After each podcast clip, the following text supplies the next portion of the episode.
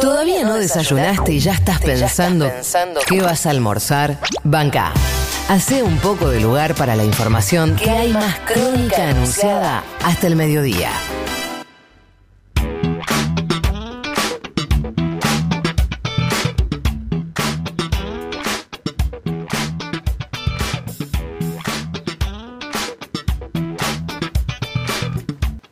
Eh, che, López Nu. ¿Qué? Tu pañuelo hoy dice 30.400 y creo que tiene una historia Sí. que merece ser contada detrás.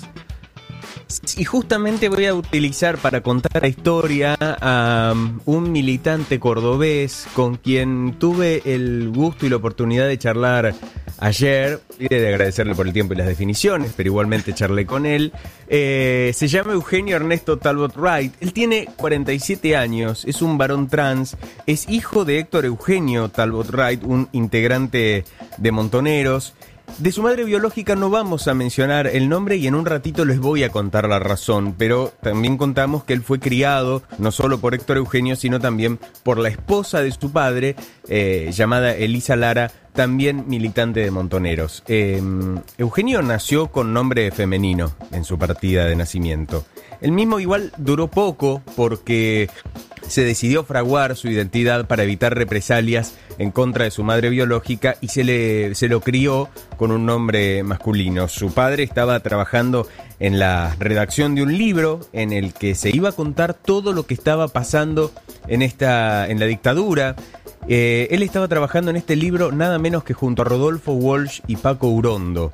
Eh, un 16 de octubre del 76, y del mismo modo que Rodolfo Walsh, al padre de Eugenio le hicieron una emboscada y lo acribillaron. Lo subieron a un auto, pero falleció antes de llegar a la Escuela de Mecánica de la Armada, la ESMA.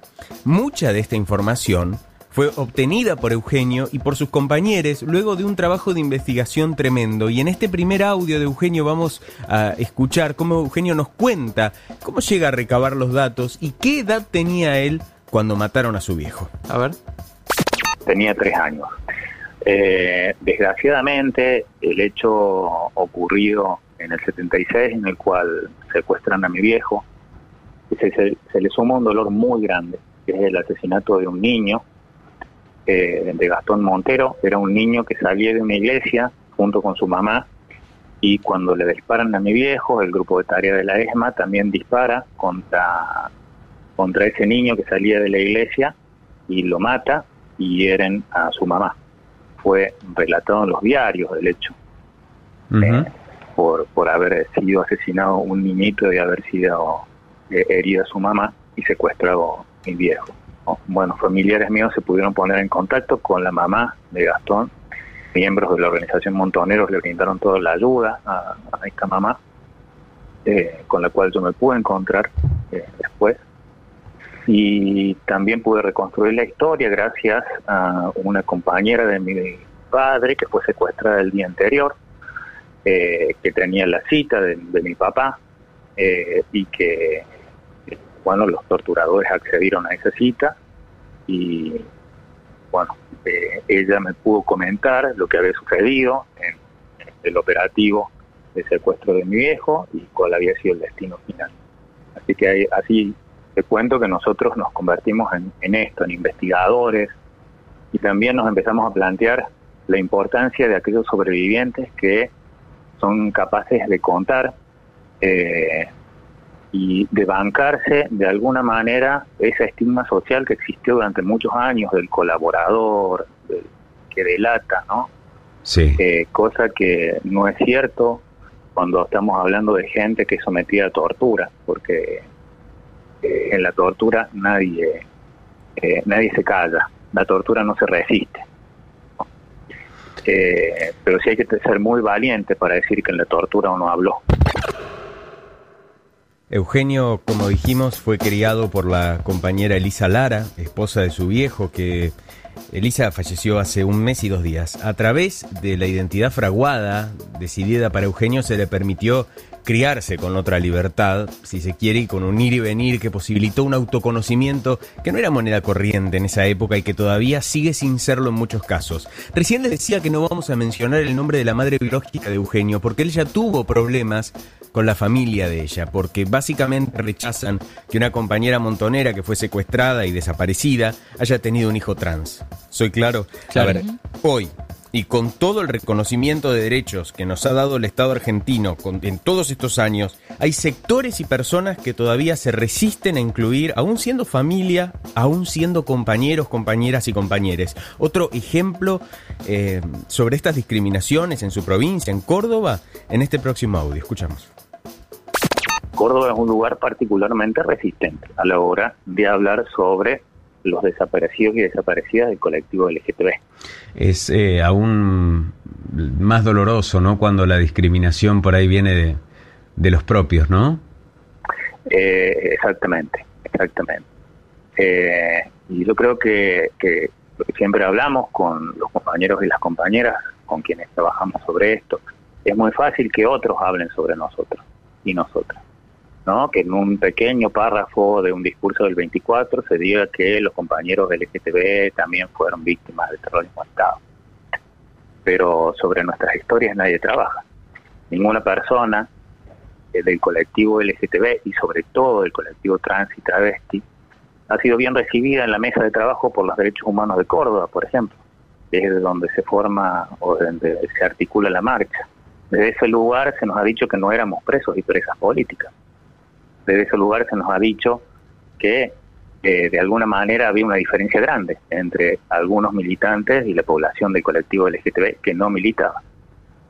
¿no? Y la militancia de nosotros y nosotros ha sido con nuestro cuerpo, al igual que los otros compañeros. Pero nuestra militancia sobre todo ha sido con el cuerpo. Hay una consigna que utilizamos para poner de manifiesto la injusticia y el ocultamiento de la población LGBT que ha sido víctima de esta dictadura cívico-militar. Son 30.400. Sobre ese número y sobre cambios en la forma de encarar estas causas, nos habla Eugenio en un audio que en la mitad tiene una pequeñita falla de origen, no se, no se asusten, no es nada. Eh, vamos a escucharlo.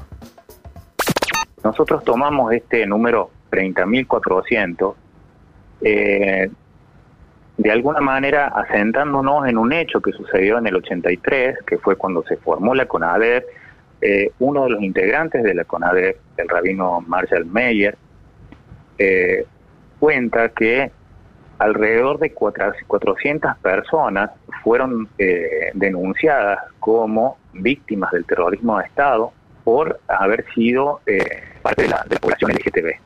Estas denuncias no constan en la CONADEP porque el ala católica se negó a tomar, a receptar esas denuncias. Es casi impensable que hoy, recién este año, cuando llevamos desde el 2006 para adelante juicios eh, constantes eh, hacia los genocidas por lo que sucedió durante el terrorismo de Estado, recién este año, por primera vez, una mujer trans sea reconocida como víctima del terrorismo de Estado al haber estado presa en el pozo de Banfield y pueda querellar.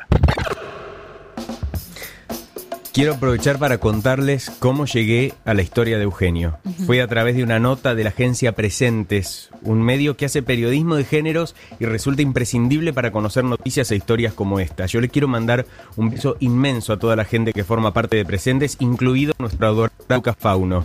A- para Ah. conocer el laburo de la agencia, para leer sobre la construcción identitaria de Eugenio Talbot en la agencia Presentes, que es agenciapresentes.org. Y a vez y a toda la gente que nos está escuchando desde sus casas, a toda la gente que nos escribe a través de la aplicación, del hashtag Crónica Anunciada, les pido que me acompañen en esta. 30.400 compañeros detenidas, desaparecidas, presentes ahora y siempre, porque pedimos memoria, verdad, justicia, pero también inclusión. Gracias, chicas. Hermoso, Aus, hermosísima columna. Eh, me sumo también. La verdad Sí, es que sí. por primera vez eh, me, me- me lleva a pensar que esto, que, que no son de 30.000, son 30.400 y por supuesto eh, también levantar la bandera de los compañeros detenidos desaparecidos es eh, hablar de la inclusión y es incluir y es eh, que el colectivo sea cada vez más grande. Sí, ah, sin duda, Saúl, muy bueno realmente traer eh, este testimonio porque